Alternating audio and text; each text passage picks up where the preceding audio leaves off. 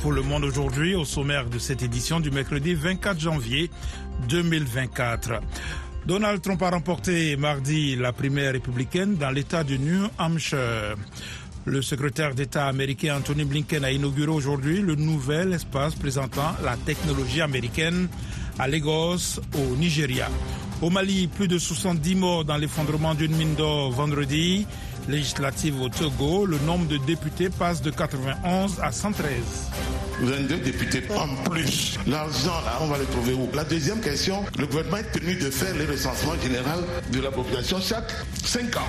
Est-ce que dans 5 ans, nous allons encore augmenter, oui ou non? Reportage à suivre dans la partie magazine.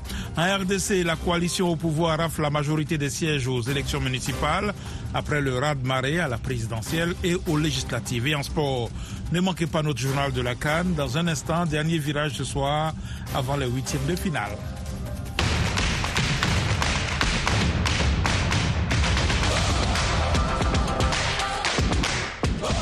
Cannes 2023 en Côte d'Ivoire. On connaîtra ce soir tous les 16 pays qualifiés pour les huitièmes. Les deux derniers groupes bouclent les matchs de la phase de poule dans le groupe E en ce moment. Même le Mali, leader avec 4 points, fait face à la Namibie qui compte 3 points au moment, au même moment, l'Afrique du Sud défie la Tunisie. Zéro but partout pour le moment dans les deux rencontres après plus de 70 minutes de jeu. Nous rendons maintenant tout de suite à Abidjan pour retrouver nos envoyés spéciaux Bagassi et Yakuba Oudraogo. Bonsoir à tous. Après ces matchs de la poule E, le groupe F sera l'honneur à 20h temps universel. La République démocratique du Congo, deux points, affronte la Tanzanie et le Maroc, leader avec quatre points, joue face à la Zambie, deux points pris en deux matchs nuls. Cette canne 2023 ne cesse de surprendre après l'élimination du Ghana. C'était hier au tour de l'Algérie d'être boutée hors de la compétition par la Mauritanie, vainqueur face au Fennec 1 à 0 dans le groupe D. Au même moment, l'Angola s'imposait face au Burkina Faso 2 à 0 au stade Charles Konabani de Yamsokro. Avec 7 points, les Palancas Negras finissent premier devant les étalons, deuxième avec 4 points. La Mauritanie est troisième de la poule D avec 3 points et reste en embuscade pour une éventuelle place de meilleur troisième. Les champions 2019 algériens finissent dernier de la poule avec seulement 2 points. Dénouement aussi dans le groupe C, celle du champion en titre, le Sénégal finit en beauté en dominant la Guinée 2 à 0 ce qui lui fait 9 points pris en 3 matchs. Forcément une grosse satisfaction. On a eu euh, une très bonne préparation depuis le 29 euh, décembre. Nous savons que euh, c'est un groupe très compliqué. D'ailleurs, beaucoup disaient que c'était le groupe de la mort, la malédiction, comme on dit, du, du, champion. Donc aujourd'hui, je pense qu'en trois matchs, on a pu montrer que on était capable de, nous, de ne pas dormir sur nos lauriers, malgré qu'on est champion d'Afrique. Aliou Cissé, sélectionnaire des Lions de la Teranga. Pour le coach guinéen Kaba Diawara, ce derby ouest africain a répondu aux attentes. C'était un derby, donc euh, ça a un peu chauffé. Il y avait un peu de nervosité, alors qu'on était tous les deux qualifiés. Donc euh, bon, c'est un petit peu dommage pour l'image, mais après, euh, clair est de constater qu'ils nous ont battus, ils ont marqué deux buts. Les Guinéens sont sûrs d'accrocher une place de meilleur troisième qualificatif pour les huitièmes de finale. Toujours dans ce même groupe C, le Cameroun a arraché une précieuse victoire 3-2 contre la Gambie et se classe deuxième, suffisant pour voir les huitièmes. Ben, vous voyez même que j'ai plus de voix. Trop d'émotions. Satisfait de la performance de mes, de mes joueurs. On devait tout faire pour prendre les trois points, peu importe comment on allait jouer. Mais il fallait qu'on puisse les prendre et l'objectif il a été atteint, mais c'est pas fini encore. Rigobert Song, sélectionneur du Cameroun.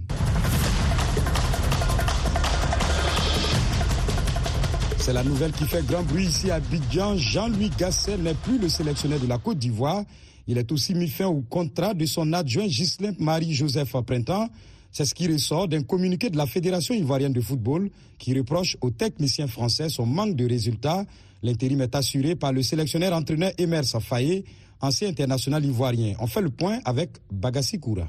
Dans la vie, il y a des fois des matchs euh, cauchemars, des, matchs où tout, vous semble euh, lié contre. C'est comme s'il le voyait venir 48 heures après cette défaite cuisante, 4 à 0 face à la, à la Guinée équatoriale.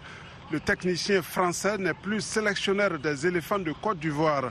La nouvelle a été annoncée ici en début d'après-midi par la Fédération ivoirienne de football, la FIF, qui l'a limogé pour insuffisance de résultats.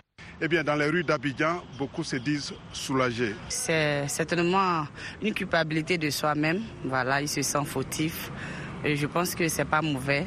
Voilà, si tu es à quelque part que tu sens que c'est pas ça, ça va pas. Si personnellement tu prends la décision, c'est bon. C'est pas le problème que Jean-Luc Gasset puisse partir. C'est la fédération. Au lieu d'accuser où tu es tombé, il faut accuser où tu as tamponné. Voilà. Merci beaucoup. On souffre trop. Jean-Luc Gasset n'était pas vraiment le coach qu'il fallait à notre sélection. Ce n'était pas vraiment ce coach, mais il démissionne présentement. Là. Il laisse l'équipe aux mains d'équipe Faye MS. Est-ce que Faye MS connaît l'équipe en tant que telle? C'est trop tard. On prie Dieu qu'on va avoir un petit trou, on va rentrer, puis on va continuer encore la canne. Dans cette canne, les résultats sont maigres pour Jean-Louis Gasset. Trois matchs joués, deux défaites, 1-0 contre le Nigeria et ce 4-0 contre la Guinée équatoriale il y a 48 heures. Le sélectionneur français n'est pas le seul à perdre son poste lors de cette canne. Le sélectionneur du Ghana, Chris Hackton, a été démis de ses fonctions. Le coach de la Gambie, Tom Sanfiet, a lui démissionné. Bagassi Koura, Abidjan pour VOA Africa. Merci Bagassi Koura. C'est ici que nous refermons cette édition du Journal de la Cannes, préparée depuis Abidjan.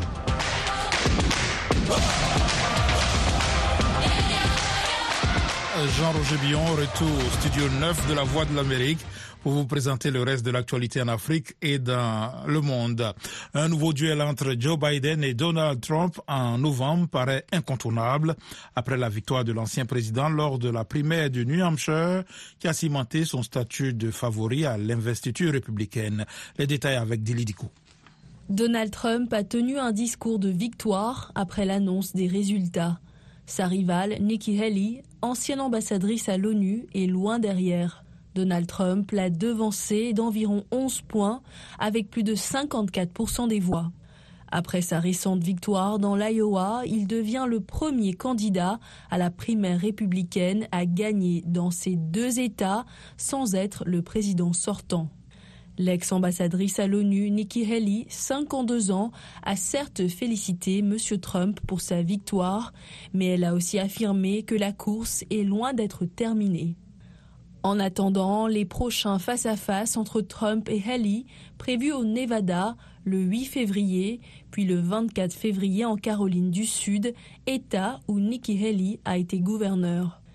Déjà, le New Hampshire représente 22 délégués sur les 1215 qui vont désigner le candidat républicain en juillet à Milwaukee. Cet État a donné le ton pour les scrutins à venir, notamment le Super Tuesday, prévu le 5 mars, où quelques 874 délégués sont en jeu et peuvent permettre à un candidat d'avoir les trois quarts du nombre nécessaire pour remporter la nomination. La plus haute juridiction de l'ONU a annoncé aujourd'hui qu'elle rendrait vendredi sa décision sur des mesures urgentes réclamées par l'Afrique du Sud qui accuse Israël de génocide des Palestiniens dans la bande de Gaza. La Cour internationale de justice pourrait potentiellement ordonner à Israël d'arrêter sa campagne militaire à Gaza déclenchée par l'attaque sans précédent du Hamas le 7 octobre. Pretoria souhaite que la Cour internationale de justice émette des mesures provisoires, des ordonnances d'urgence pour protéger les Palestiniens de Gaza contre d'éventuelles violations de la Convention. Les autorités outils du Yémen ont ordonné dans une lettre adressée au personnel américain et britannique des Nations Unies et des organisations humanitaires basées à Sanaa, la capitale, d'évacuer le pays dans un délai de mois. Cette décision fait suite aux frappes menées par les États-Unis et la Grande-Bretagne qui, avec le soutien d'autres pays, tentent d'endiguer les attaques de groupes alliés à l'Iran visant le trafic maritime international en mer Rouge. VOA Afrique, à Washington, vous êtes à l'écoute du monde aujourd'hui. L'actualité sur le continent, le secrétaire d'État américain Anthony Blinken se rend aujourd'hui en Angola, dernière étape de sa tournée diplomatique en Afrique, entamée lundi. Au Nigeria, il a dit que les États-Unis souhaitent avoir plus d'investissements dans le pays africain et a appelé à lutter contre l'extrémisme au-delà d'une approche strictement militaire. Mohamed Moufa. Le secrétaire d'État américain Anthony Blinken a exprimé l'espoir mercredi d'une augmentation des investissements américains au Nigeria mais a demandé à la première économie africaine de rassurer les investisseurs sur la possibilité de rapatrier leurs fonds. M. Blinken a aussi salué les réformes économiques très audacieuses du nouveau président nigérian, même si à court terme, elles ont été douloureuses pour les populations les plus vulnérables. Hier, il a proposé une assistance américaine élargie en matière de sécurité, mais a déclaré qu'il fallait une approche globale. Cet effort signifie travailler avec les communautés locales dans un partenariat, démontrer que les forces de sécurité sont là avant tout pour les protéger et répondre à leurs besoins, a-t-il ajouté. Il a par ailleurs annoncé que la coopération américano-ivoirienne allait se renforcer, notamment dans la formation des troupes. En République démocratique du Congo, la coalition au pouvoir, dont l'UDPS, le parti présidentiel, a raflé la majorité des sièges aux élections municipales après le raz-de-marée à la présidentielle et aux législatives, d'après les résultats provisoires publiés hier par la CENI. Eddie Sango.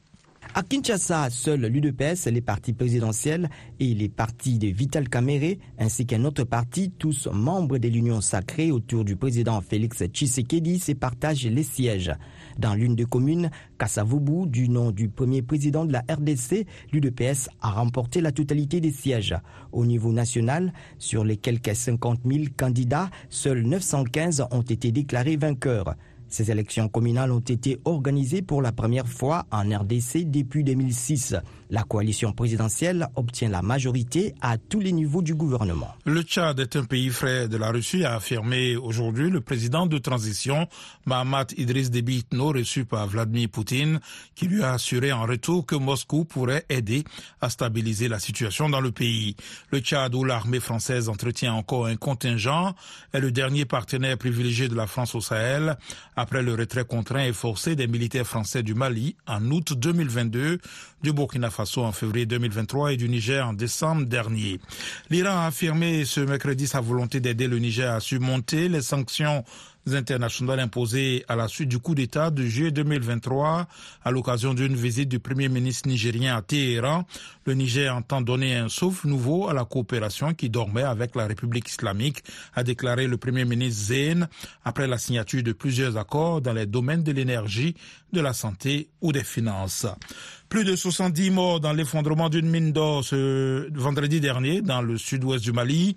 Les recherches sont des, les recherches des survivants sont terminées. Davantage avec Alexandrine Olognon. Ça a commencé par un bruit. La terre a commencé à trembler. On était plus de 200 chercheurs d'or sur le terrain.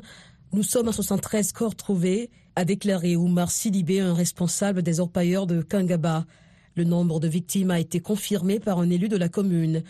Dans un communiqué publié mardi, le gouvernement a présenté ses condoléances aux familles des victimes, tout en invitant les orpailleurs à un respect scrupuleux des exigences de sécurité et à travailler dans les seuls périmètres dédiés à leur paillage. Le Mali est l'un des premiers producteurs d'or en Afrique. Les sites d'orpaillage sont régulièrement le théâtre d'éboulements meurtriers et les autorités peinant à contrôler l'exploitation artisanale de l'or.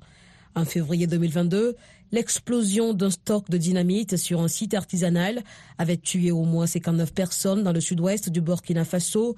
Des accidents sont régulièrement signalés en Guinée, au Sénégal, des régions frontalières de l'ouest malien. Le chef de la junte guinéenne, le colonel Mamadi Doumbouya, est élevé au rang de général. Mamadi Doumbouya, âgé de 43 ans, a pris le pouvoir par la force le 5 septembre 2021 en renversant le président Alpha Condé qu'il avait placé en 2018 à la tête du groupement des forces spéciales, un ensemble d'unités d'élite censé aussi prémunir le chef de l'État contre de tels coups de force. La Cour suprême des Comores a validé définitivement aujourd'hui la réélection contestée au premier tour de la présidentielle du sortant Azali Assoumani, l'annonce des résultats provisoires la semaine dernière ayant été suivie de heurts dans la capitale. L'opposition comorienne a immédiatement rejeté en bloc ces résultats. Plusieurs milliers de personnes se sont rassemblées ce mercredi dans la capitale économique tanzanienne Dar es Salaam à l'appel du principal parti d'opposition pour dénoncer trois projets de réforme électorale. Le principal parti d'opposition, Chadema, s'oppose notamment à un texte permettant à la chef de l'État de nommer cinq des dix membres de la commission électorale. Et puis le président tunisien Kaïs Saïd a pourvu ce mercredi des postes ministériels vacants depuis des mois, dont celui de ministre de l'économie dans un contexte de difficultés économiques et financières accrue dans son pays en proie aussi à des tensions politiques. Vous écoutez VO Afrique dans un instant la page magazine de cette session d'information.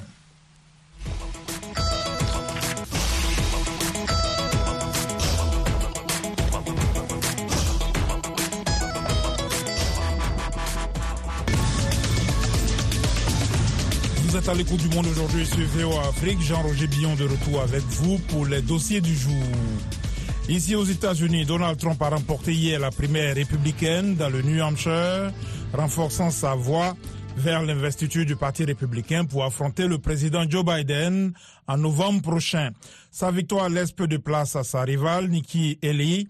Pour une analyse, Eric Manirakiza a joint à Annapolis, dans l'État du Maryland, Jean-François Seznec, directeur de Lafayette Group l'ancien président Trump a fait, de gros efforts avec toute son organisation parce qu'il a maintenant monté une organisation vraiment euh, importante et euh, pour essayer de gagner très rapidement et ne pas avoir besoin de et pour se débarrasser de tous les autres candidats euh, aux primaires et pouvoir commencer à faire la bataille contre le président Biden.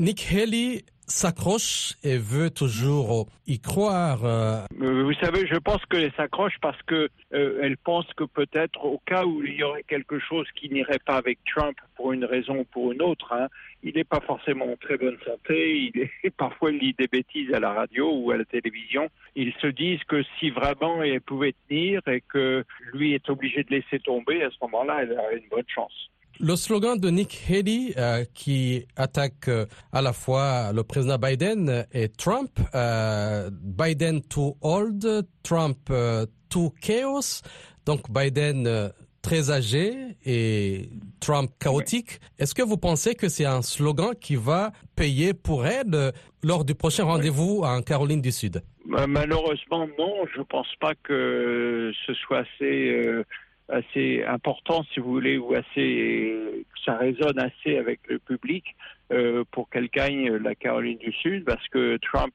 a à nouveau une très bonne organisation là-bas et il est très euh, euh, il est très populaire parmi le, les, les, électeurs de Caroline du Sud, malgré qu'il soit l'ancien gouverneur, il, a, il, il, contrôle un petit peu tous les, les conservateurs et c'est un État très conservateur. Et vous avez vu, il a amené même euh, un sénateur américain qui s'appelle Scott, qui est un sénateur euh, africain-américain, hein, qui est un type remarquable d'ailleurs. Il parle très bien, il est très fort, il est très respecté, mais euh, il s'est mis avec Trump plutôt que de rester avec elle, bien qu'il soit républicain. Et comment vous analysez les attaques des deux côtés, euh, Trump euh, euh, contre Haley et Nick Haley, les reproches contre Trump? Bah écoutez, c'est un peu de, bonne guerre dans une primaire. Hein. Tout le monde, tout le monde dit que l'autre est très faible et euh, Haley a certainement beaucoup, plus d'expérience internationale que Trump. Et elle est, beaucoup moins euh, méchante, si vous voulez, avec tous les autres euh, candidats et les plus polis, quoi, que, que Trump. Mais euh, c'est pas ce que cherche vraiment l'électorat en ce moment. Mais c'est plutôt une question de style qu'une question de, de programme, j'ai l'impression. L'analyste Jean-François Seznec, directeur de Lafayette Group. Alexandrine Chologno avec vous dans Washington Forum cette semaine. Le secrétaire d'État américain Anthony Blinken est en tournée en Afrique. Quatre étapes au programme, le Cap Vert, la Côte d'Ivoire, le Nigeria et l'Ouganda. Cette tournée est axée sur le commerce, la sécurité et la démocratie, alors que des coups d'État et des crises meurtrières menacent la stabilité du continent. Que pensez-vous de la politique américaine en Afrique? Comment les relations USA-Afrique pourrait-elle contribuer à résoudre les défis auxquels sont confrontés les pays africains? Rendez-vous ce jeudi à 19h temps universel sur VOA Afrique et voaafrique.com en rediffusion samedi et dimanche. Au Togo, l'Assemblée nationale vient de procéder au vote des modifications du code électoral. Les nouvelles dispositions introduites portent sur les élections multiples et le nombre des députés qui passent de 91 à 113. Le texte a été adopté lors d'une séance extraordinaire de la représentation nationale de Lomé. Notre correspondant Kossi Woussou. Le gouvernement qui a amené ce projet devant les députés a apporté les justifications d'une telle révision du code électoral et surtout l'augmentation du nombre des députés. Awateo Dabalo, ministre de la décentralisation et de l'administration territoriale. Les critères qui ont milité à l'augmentation du nombre, d'abord, il y a le fait qu'on veut découpler les circonscriptions électorales qui comportaient deux préfectures cela a une conséquence donc sur le nombre des députés Ensuite, il a été pris en compte l'organisation administrative du pays, plus des spécificités et enfin la démographie, donc la population euh, qui habite euh, au niveau de ces circonscriptions électorales. Paco Madjourouvi, actuel président du cadre permanent de concertation, se réjouit de ce que le gouvernement ait pu considérer les propositions de la classe politique togolaise réunie au sein du CPC. L'aspect le plus important c'est que nous avons mis quand même en place un cadre permanent de concertation où toutes les forces politiques ont quand même débattu sur ces sujets et ont convenu ensemble que cette augmentation qui prendrait en compte ces éléments qui ont été indiqués dans ce texte suffise largement pour que le gouvernement qui n'était pas obligé puisse accepter et aller dans ce sens. Le critère de l'augmentation sensible de la population togolaise, estimée aujourd'hui à plus de 8 millions d'habitants, pour justifier la hausse du nombre des députés, laisse perplexe le député Abbas Kabois du mouvement des républicains centristes, MRC, qui se soucie des finances de l'État. Parlons des incidences financières. Vous connaissez très bien aujourd'hui ce que vivent nos compatriotes. Mais 22 députés en plus, l'argent on va les trouver où? La deuxième question, le gouvernement est tenu de faire le recensement général de la population chaque 5 ans. Est-ce que dans 5 ans, nous allons encore augmenter, oui ou non? Sur les critiques qui portent sur le coût financier qui sera lié à la prise en charge de ces 22 nouveaux députés, Sénat Alipuy, député de l'Union des forces de changement, UFC, n'y voit qu'une sorte de répartition des richesses. Si on se met dans une perspective économique, on peut dire que oui, ça va coûter un peu plus d'argent à l'État de toutes les façons, ces députés-là, ils vivent au Togo. L'argent qu'ils vont gagner, 90% va être dépensé ici, si ce n'est même pas 100%, plus des dettes qu'ils contractent même parfois pour pouvoir justement aider les populations. La future Assemblée nationale va compter 113 députés dès la prochaine législature, issus des prochaines élections législatives. Elles sont prévues avant la fin du premier trimestre de cette année. Kosiwusu, Lomé pour VOA Afrique. Retrouvez-nous sur VOA Afrique 24 h sur 24 à Lomé sur 102.3 FM. Au Gabon, la Société d'énergie et d'eau va en guerre contre la fraude pour établir son équilibre financier par le recouvrement des impayés. La SEG a engagé un processus de contrôle et de mise en conformité des compteurs électriques dans la capitale abritant de nombreux branchements anarchiques. Le reportage de notre correspondant sur place, Ismaël Obiangnze. L'électricité reste un luxe pour beaucoup de ménages à Libreville. Pour contourner cette difficulté, les plus ingénieux se branchent directement au réseau électrique. Un trafic illicite de courant vu de plusieurs années démantelé maison après maison dans le nord de la capitale par les équipes du distributeur agréé. C'est un client qui a été trouvé branché en direct, il n'a pas de compteur.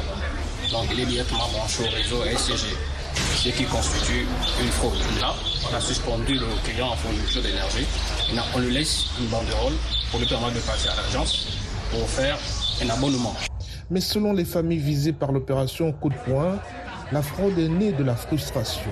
Quand les beaux quartiers brillent toute la nuit, attendre des mois, voire des années avant d'avoir la lumière devient insupportable pour Didier et ses voisins de la cité Alhambra. Euh, si certaines choses ont été faites telles qu'elles ont, elles ont été observées, c'est parce que la SEG de son côté n'a pas honoré sa partie du contrat. Nous nous retrouvons avec des personnes, des résidents hein, qui ont des quittances de, de, compteurs de courant, mais qui n'ont jamais été livrés, et ce depuis 2017. Depuis le début de la semaine, les premières victimes du contrôle de conformité des compteurs sont invitées à entamer des procédures afin de bénéficier des installations électriques. Certains usagers, comme Mathieu, ne savent plus où donner de la tête. Allez voir les congélateurs. Toute cette nourriture là-bas, c'est gaspillé. Parce qu'ils sont venus hier. Quand ils sont forts, c'est pour venir couper les gens le courant, que le président prenne ça, ça, ça, ça en charge. Dans les maisons ciblées par la chasse à la fraude, c'est le désarroi. Sarah Bekale, une jeune lycéenne, redoute les conséquences de cette opération. Vous qui demandez que l'excellence soit dans l'école, c'est vous qui demandez que les, les, élèves étudient. Mais comment on va étudier alors qu'il n'y a pas le courant? En dehors de la lutte contre les branchements anarchiques, la Société d'énergie et d'eau du Gabon remet à niveau les installations abandonnées Jeanne Bourdette, chef de département commercial à la SEG. Programme qui nous permet de mettre en conformité nos installations, de voir euh, en même temps euh, le principe des, des impayés, mais surtout de remettre à niveau toutes les installations que nous avons sur le Grand Libreville. Selon les données de la compagnie, plus d'un compteur sur cinq présente des irrégularités, un manque à gagner important pour l'entreprise avec des conséquences néfastes sur la qualité du service. Elle promet de poursuivre l'opération à travers le Grand Libreville jusqu'au mois d'avril prochain. Ismaël Obionzé pour VOA Afrique, Libreville. Restez branchés sur VOA Afrique à Ouagadougou sur 102.4 FM au Burkina Faso. Le Burkina Faso a lancé hier une usine de traitement des résidus miniers, une première dans le pays et pratiquement dans toute la sous-région, selon les autorités qui entendent renforcer la captation des ressources minières ainsi que de leurs résidus. L'idée de cette usine est saluée par l'ensemble des acteurs miniers et de la société civile. De Ouagadougou, notre correspondant Lamine Traoré. L'usine de traitement des résidus miniers dénommée Golden Hen SA est située dans la zone industrielle de Kosodo, au nord-est de la capitale. Le gouvernement a décidé de mettre sur pied une telle usine pour avoir un regard sur ces résidus miniers, car le pays en génère des tonnes dont le traitement n'était jusqu'alors pas pris en compte par la chaîne de valeur. Le pays a désormais un regard sur les métaux contenus dans ces résidus miniers, tels le charbon fin, les scories, les cendres et l'acide concentré. Le ministre des Mines, Yacouba Zabré Gouba. En dépit de l'essor de l'industrie extractive dans notre pays, force est de constater qu'il manque certains maillons essentiels dans la chaîne des valeurs. Pendant que ces sociétés minières géraient plusieurs tonnes de résidus, l'amer constat est que aucune entreprise spécialisée dans l'extraction des métaux précieux contenus dans ces résidus n'existe sur le territoire national. L'équipement de l'usine est une expertise burkinabé, une révolution selon le capitaine Ibrahim Traoré, le président de la transition. Les machines ont été entièrement conçues ici. Je peux dire sans me tromper que le Burkina est le deuxième pays en Afrique à développer cette technologie. C'est une technologie qui ne s'importe pas, ça se développe. Donc ce pas des machines payées ailleurs pour assembler ici, c'est conçu ici et tout est fait ici. Donc c'est cette particularité-là, l'ingéniosité de nos ingénieurs burkinabés que je suis venu saluer. Et aussi, comme ils l'ont signifié, je pense que le traitement des résidus miniers, on exportait et nous n'avons aucune mainmise sur ce qui se passait. Donc c'est vraiment une évolution positive du contexte de souveraineté et donc de prise en main de nos ressources. Et c'est inviter donc euh, nos pays voisins d'Afrique de l'Ouest et d'Afrique centrale à maintenant migrer vers le Burkina Faso avec les résidus miniers parce que nous avons la technologie sur place pour le faire. Jonas Yen, acteur de la société civile à la télévision nationale, parle d'une souveraineté économique avec l'avènement de cette usine. Saluer le réveil d'une certaine politique en matière d'exploitation de l'or dans notre pays. Nous ne pouvons que souhaiter que la dynamique se poursuive et qu'on puisse atteindre effectivement la souveraineté économique de notre pays. On a tous les moyens nécessaires, toutes les potentialités économiques pour tendre moins la main vers l'extérieur. En décembre 2018, un scandale avait éclaté dans une exportation frauduleuse d'un résidu minier, l'affaire dite au charbon fin. Après cinq ans de procès, le gouvernement a finalement trouvé une entente avec la société incriminée. Il dit aussi avoir tiré des leçons de cette expérience, d'où la mise au point de cette usine de traitement des résidus miniers. L'or occupe le premier rang parmi les produits d'exportation du pays. En 2022, le Burkina a enregistré 13 mines industrielles d'or pour un rendement évalué à 57,674 tonnes. La mine Traoré, Ouagadougou, VOA Afrique. En plus de nos programmes sur FM et ondes courtes, VOA Afrique est en votre compagnie 24 heures sur 24 sur Internet.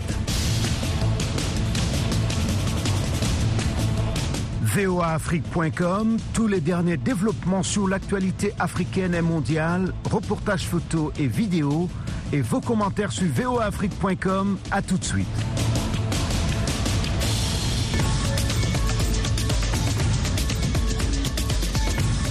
Le monde aujourd'hui, c'est la fin de cette édition. Merci de l'avoir suivi. Jean-Roger Billon à ce micro, à la mise en onde, Michel Joseph. Un grand merci à la rédaction et à toute l'équipe de production. Rendez-vous sur notre site internet voafrique.com et nos pages Facebook, YouTube, la plateforme X et Instagram pour un suivi de l'actualité 24 heures sur 24. Je vous souhaite une excellente soirée à l'écoute de nos programmes.